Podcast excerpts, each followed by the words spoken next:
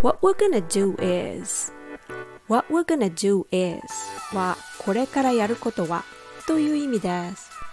What we're gonna do today is to teach you how to pronounce letter A 今日やることはですね、アルファベット A の発音の仕方について教えます。What we're gonna do right now is to have you stand straight and close your eyes.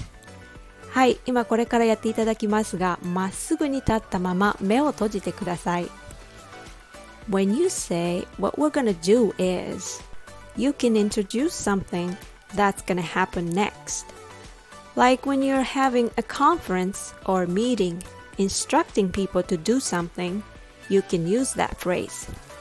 So the audience will anticipate the next action that is going to take place.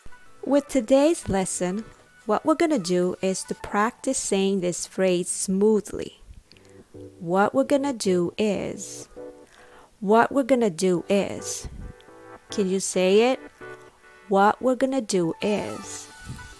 And what you're going to do is to think about how to use the phrase in your life. Okay? Thanks for listening. Bye.